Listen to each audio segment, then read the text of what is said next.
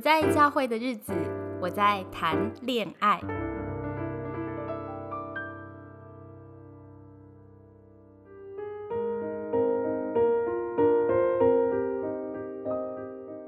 今天要跟大家谈谈恋爱这回事。做恋爱系列的初衷是希望帮助基督徒面对一些很实际的恋爱烦恼。先介绍节目面对爱情与婚姻的三个预设立场，以后在节目中会一一解释为什么应该是这样看待感情。第一，谈恋爱要聚焦的不是不可以做什么，而是我要做什么能靠近上帝。第二，想结婚。要聚焦的不是如何找到神为我预备的那一位，而是搞清楚我为什么要结婚。第三，复杂的问题没有简单的答案，在复杂人性当中的唯一出路，就是始终对准那位不变又信实的上帝。人性是那么复杂，两个人加在一起更复杂了。简单的答案会让我们觉得比较安全，但是在现今的时代，则必须刻意培养更宽广的视野，想得更深更远，对准上帝的心意，也相信神应许在每一个困难中与我们同在。接下来，欢迎你进入今天的节目。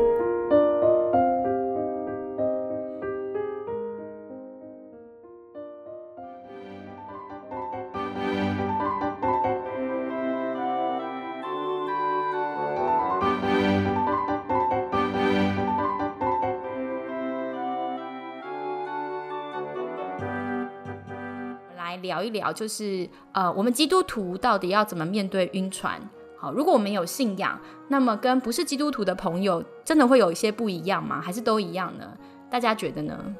嗯，我我想分享我的想法，就是呃，刚我们聊晕船嘛，那如果晕船的意思就是说对对某个人很心动，然后甚至有点不太理智的话。那我认为，就是感觉到自己似乎好像晕船的时候，最需要的大概就是要让你自己用某种方式可以恢复理智。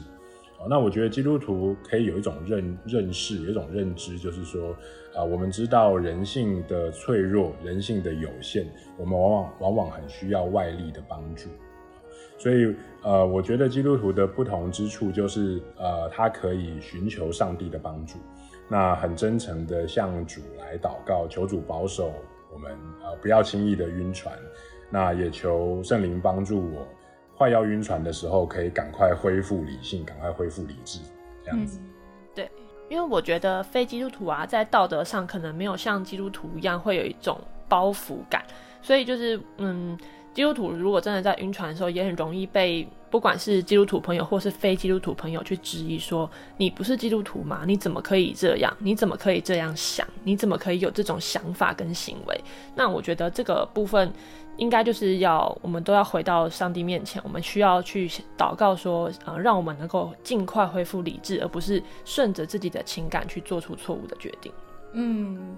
我觉得我们超级就是，尤其是女生哦，我不知道男生啦，就是因为刚刚我说男生编写剧本跟我们不一样，我们女生真的很喜欢去催化那个幻想。哎，当你幻想越多，其实你可能是爱上自己的幻想，不见得是真的爱上对方。没错。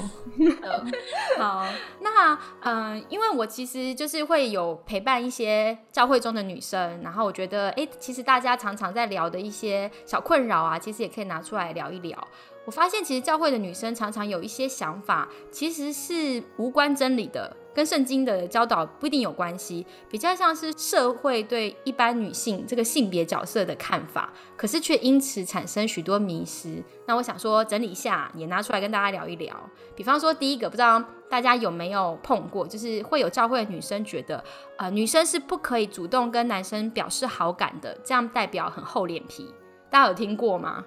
有啊，小时候如果就是去，因为会一个喜欢的对象会去，然后拿东西给他吃或什么，长辈就会说：“哦，你这样羞羞脸哦。”啊，听到这种真的很讨厌，真的好可怜，然后不能自己做球。其实其实真的就是两个人的关系很像是呃，很像是一个土壤啊，大家互相灌溉，看看土壤会开出什么样的花。所以其实异性能够在教会当中，在这个团体里面交朋友，应该要鼓励多互动哈，不然不然不就是凭着那个迷恋嘛？你看到谁就去追他，这不是更可怕吗？就是没有互动就开始。对。然后第二个是也是听教会女生常说的，就是女生不可以做球，要矜持。你们会做球吗？因为我之前很常做球，哎，我是说交往之前啊，就是你来教一下，教一下怎么做球。因为我觉得教会的男生就是相对外面的男生，外面男生可能是那种呃野生的狮子，可能看到。但我觉得教会男生真的很像动物园狮子，就是你要把肉放在前面，然后可能太远，他就觉得哦好累哦，不想去咬，然后还要做。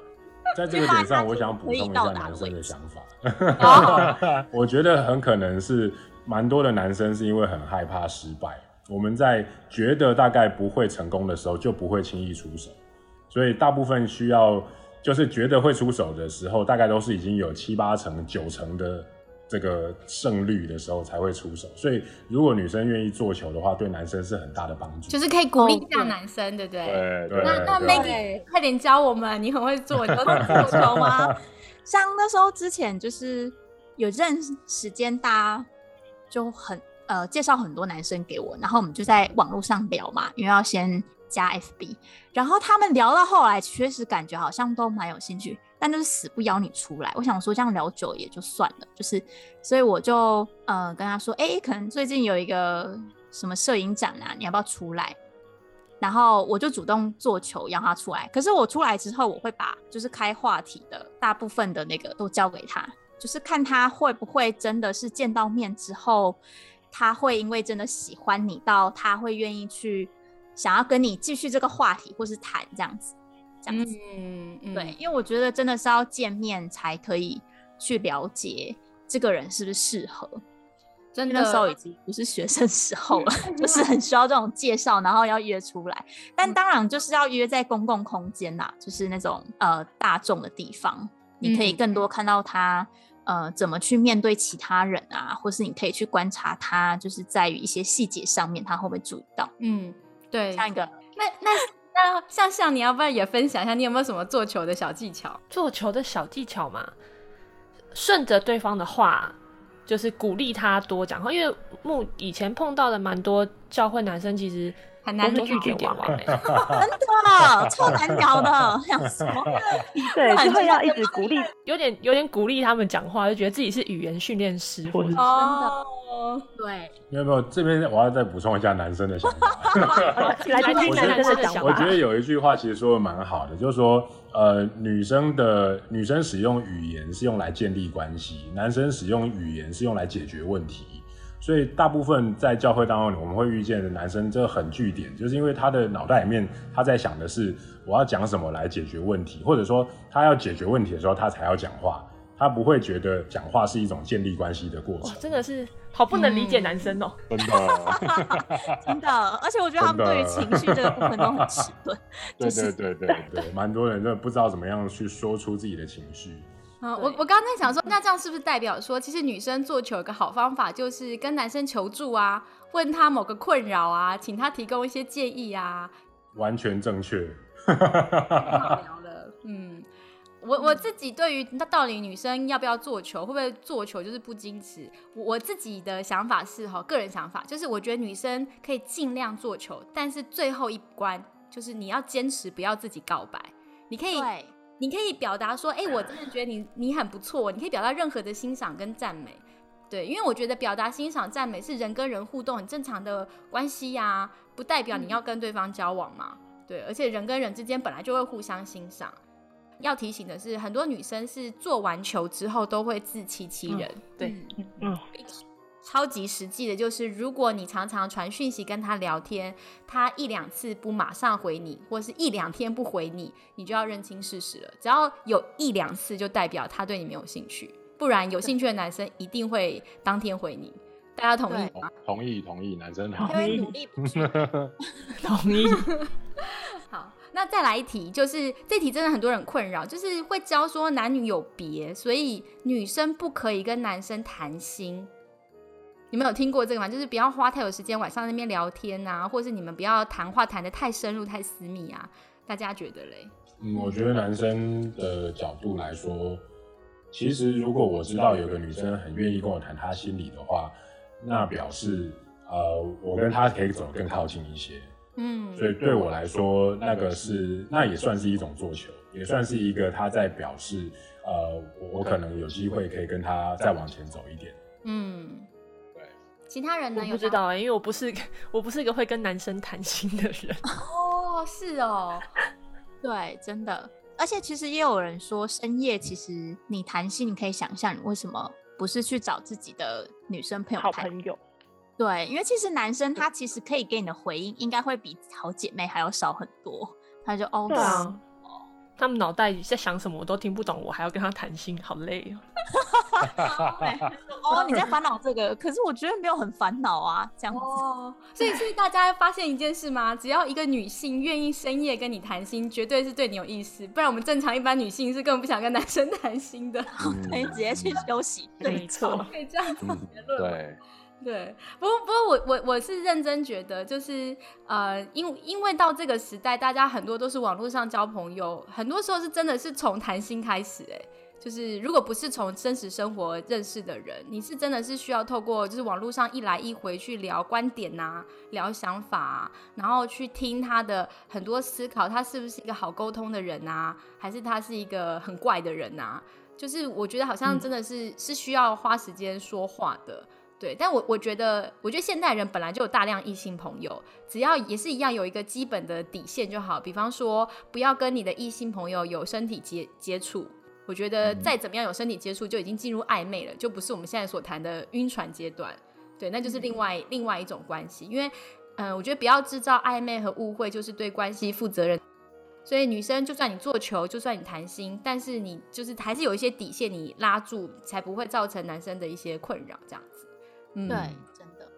对，但我有一个经验谈呢，就是我发现其实自我揭露的界限要注意。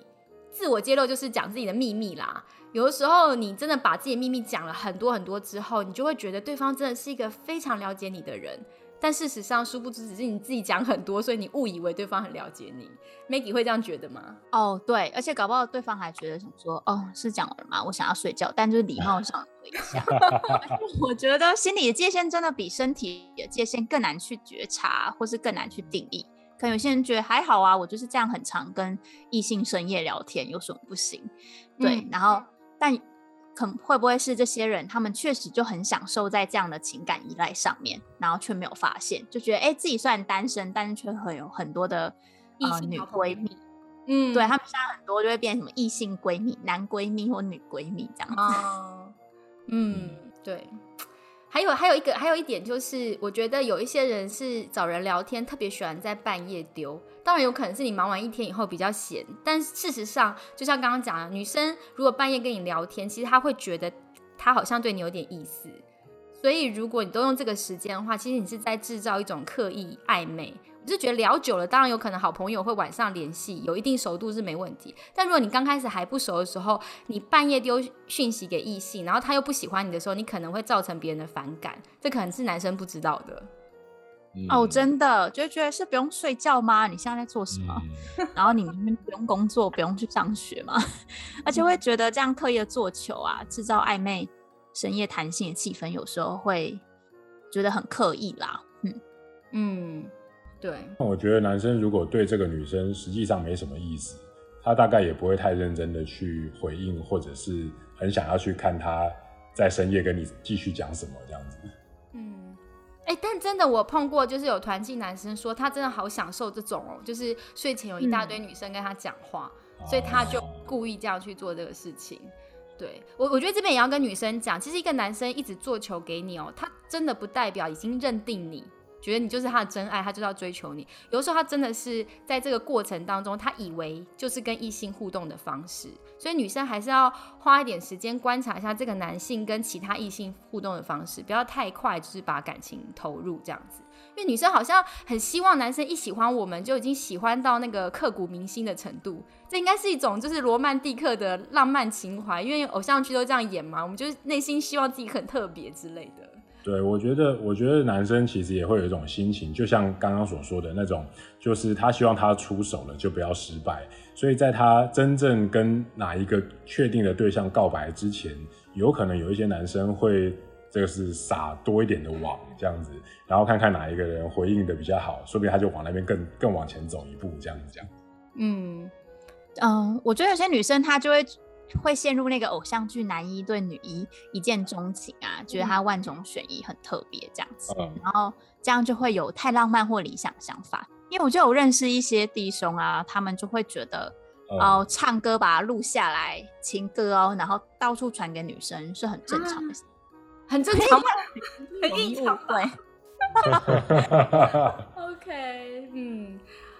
对我刚我刚刚想帮男生讲话是，呃，我曾经也跟一个教会男生说，他他就觉得很冤枉，他说他都呃跟一些姐妹传讯息聊天，就这些姐妹互相就是你知道奔相走告，就说，哎，你们知不知道那个谁谁谁昨天又传讯息给我，他好渣哦，他同时在追我们好几个女生，然后我我就身为辅导必须去跟这个男生聊嘛，然后这个男生就觉得哦好冤哦，我只是我没有追他们，我就是大家是弟兄姐妹闲聊一下不行吗？我刚好就是晚上睡前很无聊。对，而且就算我不是不是完全不考虑他们，但我觉得总是要聊到后面聊的有话题，聊得来再来考虑下一步。我这样想一想，也觉得这个男生说的很有道理耶，确实也是啊，就是总是要先聊过才能知道下一步要不要再继续。所以到底谁对谁错呢？我觉得好像很难拿捏耶。嗯，真的。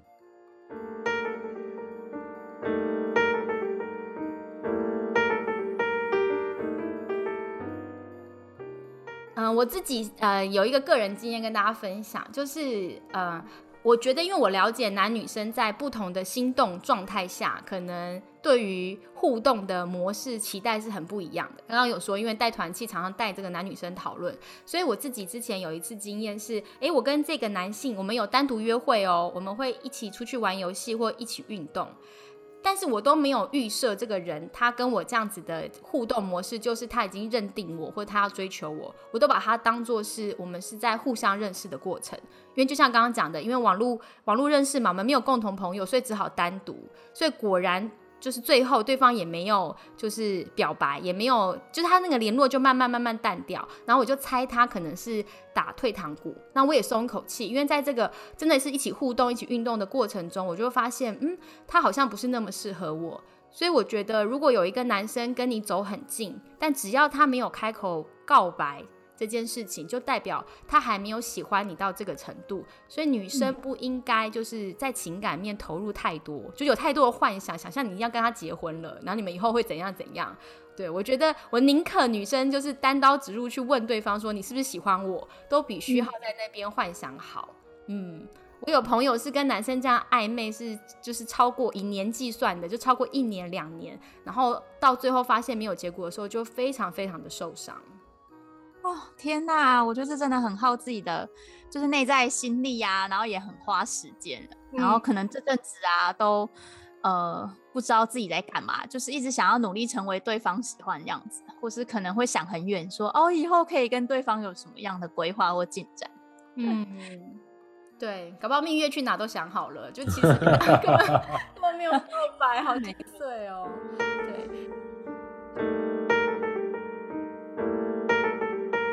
想要跟大家推荐，就是有一本书叫《爱的决定学》。这本书当中有提到，我们的大脑对迷恋的反应呢，大约会持续十二到十八个月，就是差不多一年半嘛。那有些人可以撑更久一点，大概快两年。所以整体来说，整个热恋期的平均寿命呢，会少于两年。那两年之后，我们就会从这种刺激感转为就是温暖可靠的感觉。所以有研究指出，大脑会在这种热恋的阶段呢，把你所爱的人理想化，你都会看到对方的优点，然后却对缺点视而不见。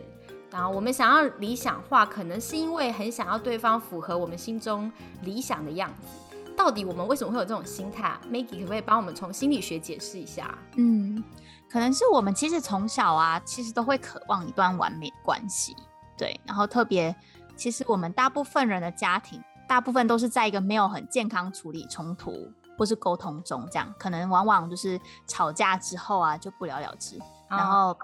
相同的问题就是相同的处理方式，然后就不断的循环或是上演这样子。对，可能比如说互相怪罪啊，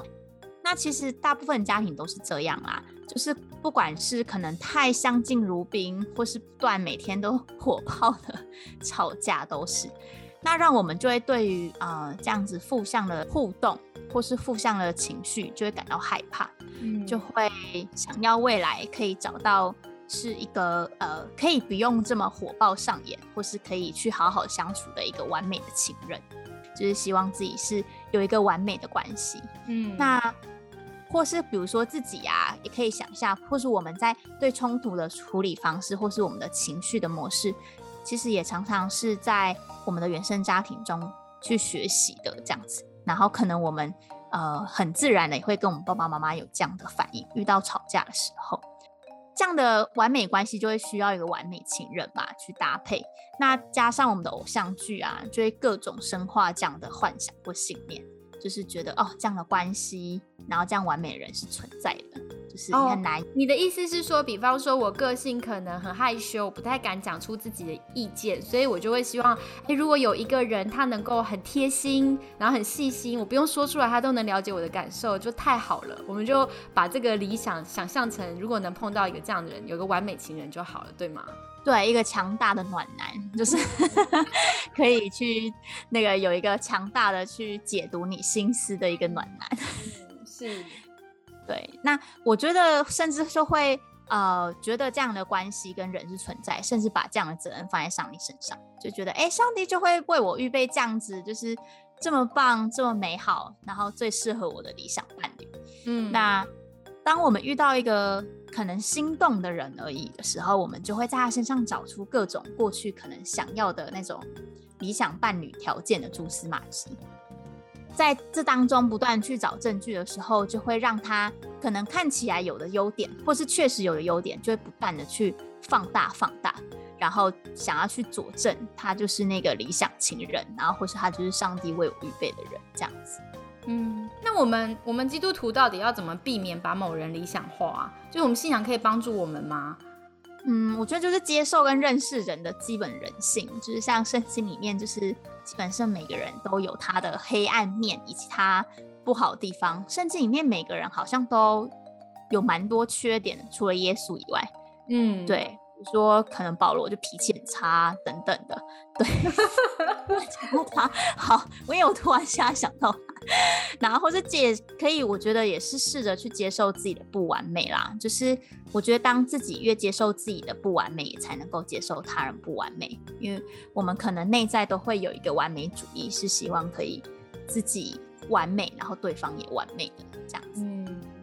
对我蛮我蛮认同 Maggie 的想法的。就让我觉得基督徒大概会相对比较有机会，一方面可以从圣经的角度来认识到人类的有限。那我们都是不完美的，我们都知道。那而且其实我们也都持续的在变动当中，有可能是继续的成长改善，也有可能是衰退堕落。哦，那所以所以我觉得在呃这个。这个怎么样能够避免我们把别人理想化呢？其实另一个另一个小例子就是，我们常常都知道网络上面的一些这个化妆前、化妆后、修图前、修图后的那个照片，这差很大嘛。那所以我们就会觉得，呃，就连我们自己都很想要把最完美的一一面去表现出来，然后把不理想的那面隐藏起来。所以。所以，我们看到那些完美的人，其实会不会背后都有一些真实存在的丑陋？那些东西其实是你你我们想一想就可以知道，这些东西是是存在的，不可人人是不可能是每面面俱到的这样子。嗯，真的。那有一些基督徒，好像他超级晕船的时候，他就会出现一些旁人会觉得蛮诡异的行为，吼，比方说，嗯。嗯，爱上一个大家都翻白眼的人，但他就觉得那个人就是最适合我的，或者是说，哎呀，对方就是他祷告当中有感动，是上帝给他的，或是呃他们在一起是有印证的之类的。我们可不可以特别来谈一谈基督徒一陷入热恋会出现哪些迷思啊？大家有没有什么案例可以分享一下？哦，我有一个就是基督徒朋友的案例，他就是会马上爱上一个对象，那即使这个对象其实大家都先跟他讲说这个对象真的不适合，那双方在个性或者是成长背景上都有很大的差异，但是他就说这个是他祷告来的对象，然后他觉得自己可以拯救对方，不管是在个性或者是金钱各种方面上。然后这一定就是他的真爱，然后这个事实就是一段时间以后总是会被推翻的，然后就会他会难过一段时间，心碎一段时间，然后遇到再下一位对象，然后再继续重复这个循环，晕船、热恋，然后快速的冷淡期，大概就是这个循环好几次了。哦，那感觉好像也会很穷哦，因为你在循环。对，但但心情，但但心情、心灵上的受伤，我觉得是更严重的，因为他就会。一直陷入否定自己，然后遇到一个好像有点有点称赞他的男生，他就马上又会再掉入同样的循环。也就是他没有发现，其实他自己真正很需要是一个被肯定的感觉，所以好像自己很容易晕船的那个点，他没有办法发现到。嗯，但是这样子反复的发生，应该真的到最后不会怀疑上帝吗？觉得我的神根本都不爱我，都不给我一个真爱之类的。会，他开始说他要单身到终老了。哦，嗯，对，因为你再心碎就灰心了。对啊，所以，所以，对啊，我觉得，呃，当我们听到有人这样讲，就是说啊，这个人就上帝给我的，然后我心里对他很有感动啊，那我觉得这种说法其实也蛮难有很客观的这种验证啊，因为大部分都是发生在这个人的心里的这这这这里面。所以我觉得在思考这件事情的时候，哈，我就会会想一个问题，就是说，我我们到底相不相信上帝是并不偏待任何？那我也相我我也猜想，大部分人都会同意说，上帝不会偏待任何人。那如果是这样子的话，那我觉得为什么常常那种被被别人说这个某某人是上帝给我的，或者是呃令人心中很有感动的那些对象，往往都是。长得还不错的这种帅哥啊、正妹啊，哦，那那那些对啊，不够好看的、不够显眼的男生女生，从来都是我们没有感动的，哦，不觉得这个很不合理嘛？对不对？哈，讲到这种就觉得是，其实其实问题是很很明显的，所以我觉得。呃，如果当我们面对某一个是你很有兴趣的对象，当然我们都可以很欣赏他，很喜欢他，但是我觉得不要随便的把上帝拉出来，哈，为你而背书。我觉得，我觉得往往我们这样做的的目的，很可能只是希望说，我们可以给自己或者是给别人一个看起来很神圣的理由，哦，来合理化我们对他的晕船这样子。嗯。对，那当然，我们也在教会当中听过一些夫妻，他们就说，呃，回头来看，呃，我身旁的这个伴侣，我觉得是上帝为我预备的那个最最理想、最合适的对象。我们也听到过这样子的一些分享，但是我我自己觉得，呃，也希望大家可以明白一件事情哈，就是说，呃，就算是所谓的上帝所预备的这个伴侣，其实也并不是一切过程都是粉红泡泡啊，不会吵架啊，不用磨合的。因为每一段的爱情的经营，其实都需要付出很大的努力，都需要投注你的全心跟全人。嗯，我觉得我也可以分享一个我自己求印证的这个惨痛经验谈，就是我之前就是也是一样嘛，跟一个男朋友要不要走入这个婚姻啊，我就祷告求印证，哎，上帝就给我了，即使身边有人反对，但我觉得我有了上帝的经文和印证，我不是应该非常的笃定吗？所以我不要怕，好。那最后就很惨，就是还 还是分手了。那我分手之后，我就想了，我觉得大概想了两年哦，就是我都搞不清楚为什么有印证，结果还是没有结果，就是没有好的结果呢，没有走到我想要的结果呢。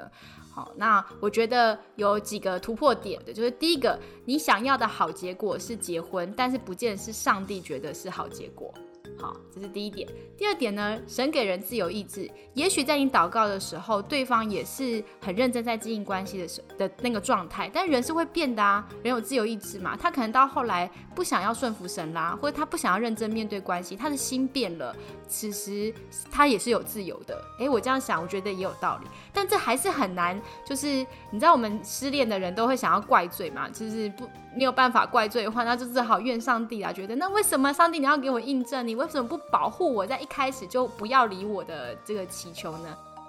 后来有一个学长跟我讲了一句话，我觉得哎超有道理的。他说：“神使万事互相效力，这个万事呢有好事跟坏事，所以神可能印证了你，就给你印证，让你知道你的人生必须经历这个坏事，好，就是这个失恋的过程，但是让你的。”这个人生经验可以成长，或让你更靠近上帝。那这样子，其实上帝给你印证也是应该的。这就是一个神要你经历的事。我这样一想，就觉得哇，那如果是这样，如果印证不代表结果是自己想要的，好事坏事神都有可能给印证的话，那确实到底要印证这个心态是什么？还是不要随便祷告好了。就是我有一个 这个想法，我觉得其实这神学是正确的，对吗？因为神真的最关注我们，最关注的点就是我们能不能更靠近他。对，所以常常我们想要的跟神觉得我们需要的，不见得是一样的。嗯嗯嗯。不过我觉得啊，说，请说。就我还蛮认同 Roger 牧师的那个想法，就是可能有时候我们只是怕做错决定，然后希望上帝帮我们拉出来背书，然后就来合理化我们对他的晕船。因为我看过有些人的印证是比较奇。呃，也不是奇怪啦，就是可能你可以去理解它本来就会发生的，比如说可能开门，然后会有一辆车子经过你的你你的房门口，那就是上帝印证，然后或是就是 类似这种的，那它其实呃，我觉得就是几率，然后但好像把这个事情就是丢给上帝，然后呃，当可能就就像。当 Cindy 讲，可能关系最后不是我们想要的结果，但其实或者我们其实也在里面去学到功课了。可是我们像我之前也确实也会怨对上面说，哎，这不是你之前就是说可以交往了吗？然后或者什么的。但我觉得这当中其实我们也要去想一下，不一定就是呃上帝的意思就是意思，对。嗯，而且圣经当中求印证，人家是在为神国就是干大事，哎，是在决定要不要打，不是你个人婚姻问题。对对对，嗯，是。然后之后再呃对上上帝生气这样子。好，那我们讨论了很多之后，我们来具体聊一聊，就是到底啊该怎么面对晕船呢？因为有时候在不该晕的时候晕，又晕得很严重，那真的是不知道怎么办才好。哎，大家有没有什么经验谈啊？要怎么面对晕船？嗯，这很难呢。我觉得，呃，可能可以让自己先冷静。对，真的就像香香讲的，真的蛮难。比如说，你可能可以先这几天先不要跟他聊天，然后先真的去努力想一下，呃，你们真的是你真的这么喜欢他吗？或是我觉得，如果你有一个还蛮理性的女性朋友，你可以直接让他们看，呃，如果你够信任他的话，给他看你们的对话。然后他就会很客观说，呃，我觉得他其实没有对你很很有意思，他只是就是礼貌的回，因为我觉得第三个人的角度其实会给你一些不同的观点，而避免你一直在那个就是戴着那个粉红色的眼镜一直去看这个人，嗯，对。然后我觉得就像有些人会说，你想要这件衣服或买这个东西，你可以先回去想一下，大概三十天之后，你是不是真的很想要？买这件衣服，那我觉得晕船就是你可以先冷静的，先这几天先先不用跟他更多互动，然后先去冷静想一下自己为什么会这么喜欢他。嗯，对我我觉得呃要要谈自救的这种做法哦，我的想法是呃有一个参考做法给大家听听看，就是说你可以试试看认真的来写下来，你很欣赏他的十个优点那。那写下来之后，甚至你尝试做一点自己的说明，是你怎么样得知这个是他的优点的？OK，那嗯，举个例子来说，就是我我可能呃，我很欣赏某个人，然后我觉得他很为别人着想，呃的原因是因为我刚好有一次意外的看到他在下雨天撑伞的时候，就会把那个伞呢可能拿过去一点，为身旁的长辈可以挡掉更多的的雨滴。那就算他自己的肩膀已经湿透了，他也不在意。好，那或者是我觉得这个某某人是一个非常尊重别人的人，像他打电话给别人要谈事情的时候，他就会先问问看对方说：“哎，请问你现在是不是方便讲电话？”啊，而不是一开始接通就开始讲自己要讲的东西。这可能都是一些观察这样子。我要补充，要补充，就是小心有男生故意在别人面前很会做，不管男生女生啦，就是你要注意是他在没有人看到的时候，是不是也真的那么好？对对对，所以你装个监视器会比较理想。天眼之类的。对啊对啊，那我觉得我觉得观察就是对象，他对呃平等地位的人的应对方式，跟对比较低等地位的人。的应对方式是不是维持的一样，就知道这个人他是不是一致的人。嗯嗯，我觉得这个这个举例蛮好。对对对，那那我我的想法是说，这个这个你尝试写下十个优点，然后尝试做一点说明。如果你发现你实在觉得自己超欣赏他的，但是你又却写不太出来。啊，或者是你你写出来它的优点，可是那一些所谓的得知的途径，都是主要出于你的感觉，而不是对方明确的行动或者是表达。如果是这样子的话，我觉得我们就需要提醒自己，大概需要停下来休息休息，或者像刚刚 Maggie 说的，就是好好听听你的朋友的意见，因为你自己已经晕了，大概很难自己醒过来，需要别人的眼光来来来协助你。对，那。那另外一个，我觉得资还有一个资源，就是在教会当中，其实也会，你知道有一些夫妻，他们是啊，可能是你的前辈，他们的关系是蛮好的，那他们也蛮愿意跟年轻人沟通的。那我觉得这是一个资源，或许你可以主动的去啊寻求他们的意见，请他们为你提供一些中肯的、有爱心的观点。我觉得那个一定会是蛮有参考价值的。嗯，对。那另外就是，其实我觉得面对晕船，最最终，当我们寻求了身旁的帮助，最终其实还是要回到自己的内在，最后还是要回到我们我们自己呃这个内心的状况。所以我会建议，呃，我会建议你可以持续的祷告，就是把把你的心啊交给上帝，而不是交给那个梦幻当中的伴侣。就是你虽然会天天想到他，但是我我觉得想要鼓励你，就是每当你想到他的时候，你就可以向主祷告，你你就可以对主说：“主啊，我我很向往爱情，但是我我愿意试着把爱情的主权交给你啊，那因为你才是我的主，而我也愿意保守我的心胜过保守一切啊，因为一生的果效是由心发出的，所以也求主的圣灵可以帮助我，让我有一个清醒的心。”让我在还不够认识他之前，我不会轻易的把自己就丢进去了，而是在呃真正适合投入感情的这个阶段，我能够好好的进入，并且经营这一段关系。那更求主赐给我一个分辨的能力，把这两个阶段可以分辨的清楚。我觉得我们其实可以呃做这样子的祷告，求上帝来看顾，来帮助我。嗯，我觉得那句话真的讲太好了。我们要把自己的心交给主，而不是交给那位梦想中的伴侣，因为有可能我们真的喜欢的只是一个幻影而已，不见得是真正的对方。嗯嗯，那也跟大家分享，就是一样在《爱的决定学》里面，海伦费雪博士有做一个研究，吼，他扫描情侣的大脑，发现恋爱八个月的情侣跟恋爱二十八个月的情侣相比起来。就是超过两年那个二十八八个月的情侣呢，他们对另一半的认知比刚刚坠入爱情的情侣其实务实很多，实际很多。所以这边其实想讲的是，闪婚真的是非常的危险。我以前呢在教会会听有一些夫妻他们会做见证说，哦，他们各自单身了很久很久，然后可能三十几岁以后快四十才遇到对方，然后他们就迅速闪婚了。然后我们那时候年轻人听就觉得好羡慕哦，所以如果我单身的话，我不要失望，我要抱持的期待，也许有一天我会奇迹般的遇到那个对的人。但事实上，我们从这里看，按照脑科学来看，这超级不明智的，因为就算你十六岁或是六十岁，你都有可能会疯狂的坠入情网，因为大脑就是这么奇妙啊。所以有一些人，他们可能过了中年都还外遇，就抛家弃子。所以其实不管你有多属灵、多有智慧，面对爱情就一定要有就是大脑的相关知识。你要知道你的大脑是会超级混乱、超级晕的，所以你需要时间是看清楚对方，不是对方会欺骗你，是你的大脑很想要欺骗你，他非常想要享受这种恋爱的感觉。真的。那最后呢，我就想请大家来跟听众朋友分享一下，有没有未尽之言啊？嗯，就会觉得说，实际上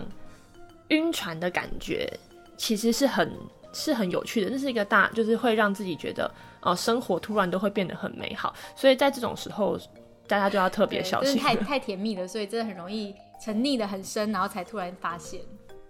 对，嗯，真的就要小心，是不是包着呃糖衣糖衣的晕船药？对，晕船药。对啊，我觉得是有有真正可以了解你的，又愿意对你说真话的好伙伴，真的很重要。因为晕船就自己晕了，然后觉得很舒服，往往醒不过来啊。需要嗯需要有个人当头棒喝一下。哎呀，真的就是可以，就是打你一下，让你醒过来。嗯，没错，好。那今天呢，真的是谢谢我的好朋友来参与，希望以后还有机会能请你们上节目来聊天哦。好，节目的最后呢，也有一些我个人对于我们今天讨论的回应，如果你有兴趣的话，欢迎留下来继续听。那我们今天节目就到这边喽，拜拜，谢谢大家，大家拜拜，拜拜，大家拜拜。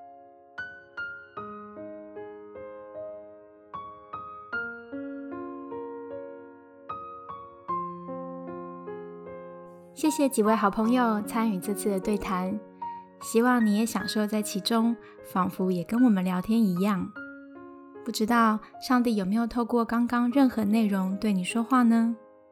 最后，我想也留一点时间，对于晕船这件事做一点回应。晕船的时候，我们可以感受到强烈的热情，而热情带来鲜明的活力，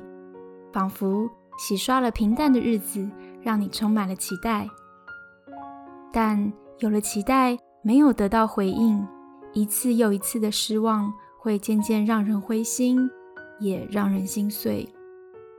Passion 这个字在英文是有两个意思的：热情与受难。或许热情和痛苦是有密切关系的。当你对一个人或是一件事怀有热情时，你几乎无法避免会有痛苦的时刻。关于爱情，我们都很想避开心碎，所以很多教会的恋爱教导试着用智慧的方式提醒我们该注意的事，但偏偏年少时，如同箴言的比喻，我们不追随智慧，反而会被美色诱惑与勾引。就像明明知道喜欢的人并不是能善待我们的人，或是我们只是单恋，又或是爱上不该爱的人，却抑制不住自己。但如果我们让迷恋的火自应焚烧，那就真的像箴言所说：“将火怀在怀中的，哪有不烧焦衣服的呢？脚踩在炙热的火炭上，又哪有不灼伤的呢？”痛苦就会难以避免的使我们心碎，在爱情里求而不得的痛苦，外人难以明了。所以，接下来我想对正在痛苦的人说一段话：当你觉得自己苦苦渴求一段关系时，在心碎里，别忘了神也是这般如此追求你。在何西阿书里面，上帝让先知何西阿代表自己，不断去挽回不忠贞的妻子，让他的百姓知道，这就是上帝对百姓不离不弃的爱。John Piper 牧师说，神所做的第一件事就是温柔地追求我们。我们都犯了不忠贞的罪，我们对其他恋人的爱胜过对神的爱。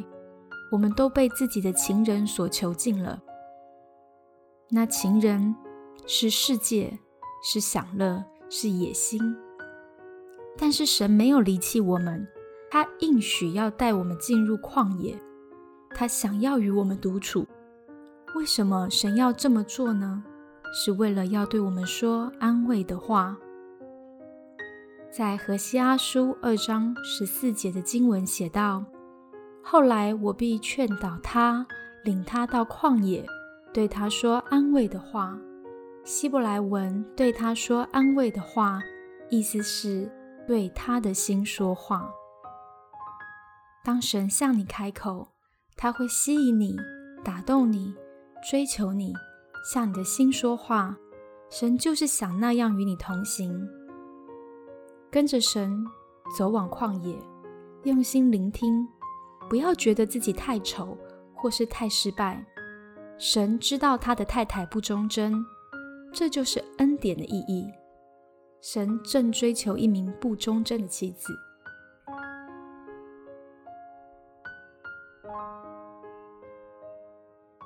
以上这段动人的文字出自《破碎的神》这本书。作者 Anne Boskamp 说：“神将我们带入旷野，不是要遗弃我们，而是要与我们独处。旷野不是神要伤害我们的地方，而是神对我们心说话的地方。旷野可能也是神追求我们的地方。”我想对正在收听的你说：如果你觉得自己的生命正处于旷野，愿你可以勇敢的哭泣。让神照顾你的伤口，并且把你心碎的需要交给神。或许照顾伤口唯一的方法就是追求神，让自己的伤口亲近耶稣破碎的心。那是他为了爱你不惜破碎的心与身体。愿上帝安慰你的心，也愿他的爱胜于你渴求的一切。这样，当他吸引你的时候，你就愿意快跑跟随他。这是我为你的祷告，愿神祝福你，奉耶稣基督的名求，阿门。